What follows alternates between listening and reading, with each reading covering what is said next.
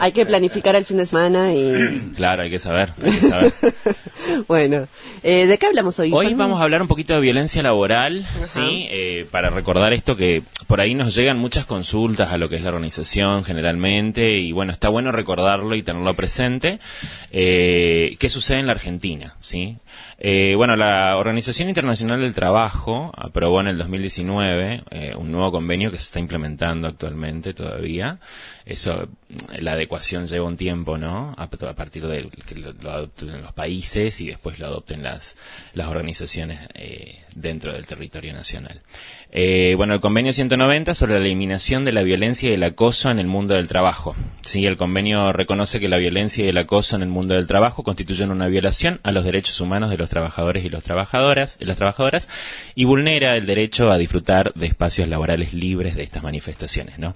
eh, entonces, él mismo entiende a la violencia y al acoso como un conjunto de comportamientos y prácticas inaceptables que incluyen la amenaza ¿sí? de, de realizarlos, ya eh, sea eh, que se manifieste de manera puntual o recurrente que causen o sean susceptibles de causar daño físico, psicológico, sexual, económico, incluyendo la violencia y el acoso por razón de género. Esto es algo que se incluye ahora porque se entiende al género como una cuestión eh, preponderante, eh, importante en las relaciones de poder eh, y bueno, es importante también... De poder e igualitarias también. Claro, entonces eh, por ahí la, dentro de lo que es un organigrama organizacional, ¿no? De, la organización de, de las jerarquías y el poder, viste, generalmente aquí en la Argentina, en un 70% de los casos, por ejemplo, las denuncias de violencia, según las encuestas, hay un, un organismo nacional que lleva esto adelante, también hay una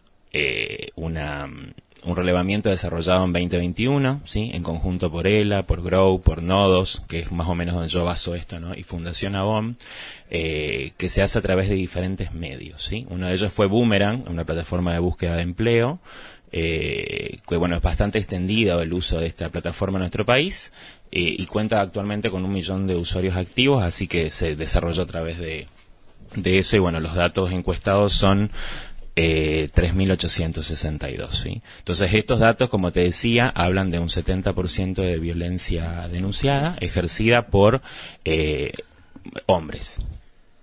¿sí? Claro. Entonces, las jerarquías también en Argentina siguen siendo eh, cuestiones de hombres también. Sí, y además... Cargos jerárquicos. Sí, en cargos jerárquicos y se da, al ser hombres también se da esta cuestión del género. Exacto. Las, eh, las violencias eh, mayoritariamente denuncias son también de mujeres. Sí, ¿no? correcto. Y en esas prácticas que mencionaste, o sea, que los mecanismos que se busca específicos para abordar la problemática, a partir de eso también surgen los protocolos.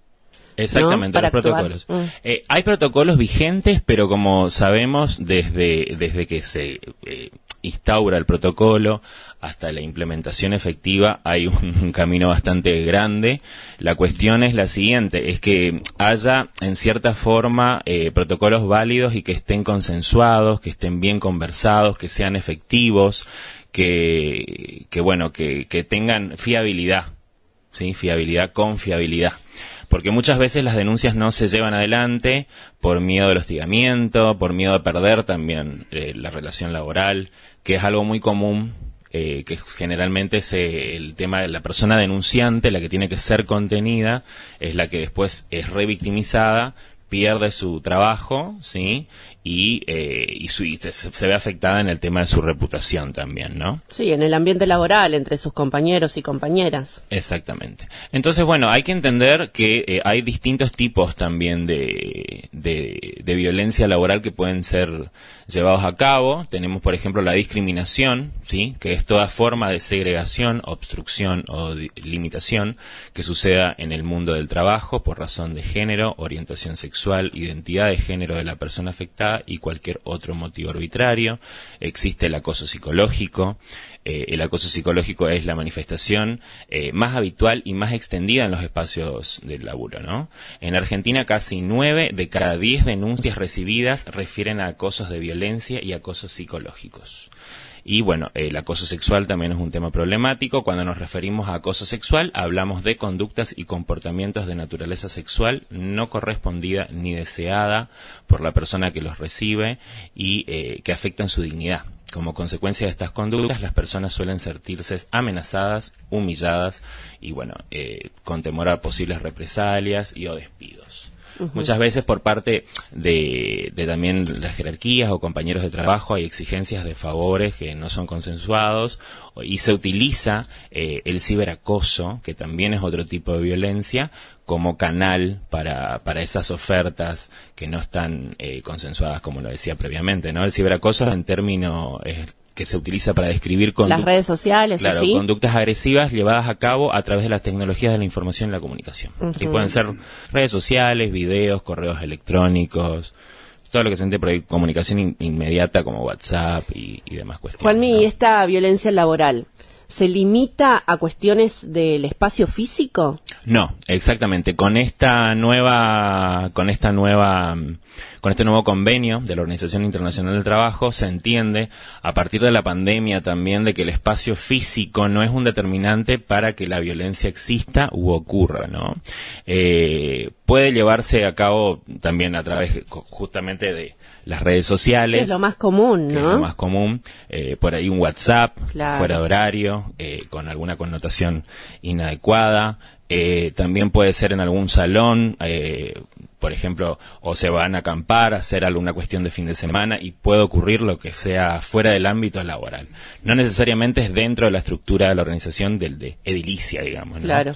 Así que bueno, también a través de, todo esto que surgió del teletrabajo, en las comunicaciones, eh, digamos, directas se incrementaron bastante y se cruza un poco la línea de lo que es lo, lo personal de lo laboral eh, con más frecuencia y como que también se desdibujó también esa cuestión, ¿no? Eh, Faltaría ahí eh, puntualizar específicamente eh, y, tener protocolos que sean más, eh, no sé, más puntuales en ese sentido? Sí, generalmente lo que se hace desde el accionar de las organizaciones y la sociedad civil es tratar de intervenir ante cuestiones porque más allá de visibilizar el hecho hay que trabajar porque nosotros ya sabemos somos conscientes de que estas cosas suceden y tenemos que empezar en vez de, tomar decisiones. Exactamente eh, reunirnos Todo es una cuestión de decisión. Eh, exactamente tomar decisiones ser contundentes ante determinadas cuestiones no dejar eh, por ejemplo no, no, no, se pueden tener permisiones sobre estas cuestiones. Hay que ser bastante crítico y bastante tajante con estas cuestiones entonces hay que hay que ajustarlo y sobre todo empezar a normalizar hablar de violencia y acoso laboral, eh, sin que esto eh, por ahí genere un miedo a una repercusión negativa en lo que es nuestra reputación o en lo que es nuestro, porque los derechos nos avalan y como tales tienen que empezar a cumplimentarse. Y es necesario eso, abordar las cuestiones con responsabilidad.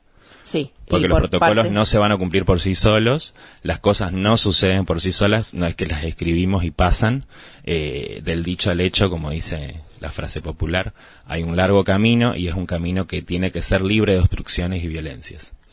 Y es muy importante porque una vez que se empiece a accionar sobre eso, marca precedentes y también una alerta, digo, de, de las personas que quieran ejercer algún tipo de violencia o acoso, eh, se frenen porque al no haber consecuencias, la impunidad Exactamente, porque desde la psicología se entiende que es algo, un rasgo, eh, a ver, eh, que, que, las cosas sean permitidas constantemente, que no se repriman, que no se corrijan, eh, se vuelven un hábito que, que, que afecta a la conducta. ¿Sí? de una forma permanente. Entonces es necesario que nosotros empecemos a corregir esas cuestiones y no normalizar esos tratos que no son para nada dignos eh, en pos de, bueno, eh, generar, como siempre digo, al final de todas las columnas, ambientes más sanos eh, y más inclusivos. Y lo que yo decía hace poco a alguien es que hay que dejar de mandar, a, en el caso del acoso por cuestiones de género, hay que dejar de mandar al psicólogo a las mujeres y tomar medidas eh, para justamente lograr esos ambientes más sanos eh, laboralmente, estamos hablando en este caso específico, Exactamente, sobre todo teniendo el cuidado de no revictimizar a la persona que, que sufre la violencia y que está haciendo un montón visibilizándola, entonces no revictimizarla eh, eh, con la cuestión esta de que si vos no es mandar al psicólogo a la persona que hace la denuncia, generalmente es una mujer eh, o una persona de la comunidad LGBT. los hombres también reciben violencia, pero es en otros términos, ¿sí? Eso también hay que separarlo. Cuando hablamos de feminismo y diversidad es diferente. Y eso es lo que más o menos comentaba al principio de la columna, que tiene que ver con las relaciones de poder que se establecen en nuestras sociedades que son netamente machistas y patriarcales. Y eso es un indicio de ello. Buenísimo, Juanmi, gracias por la columna de hoy. Te esperamos el viernes. Dale, Noé, nos vemos. Eh, saludo a toda la audiencia. Un gusto. Hasta la semana que viene.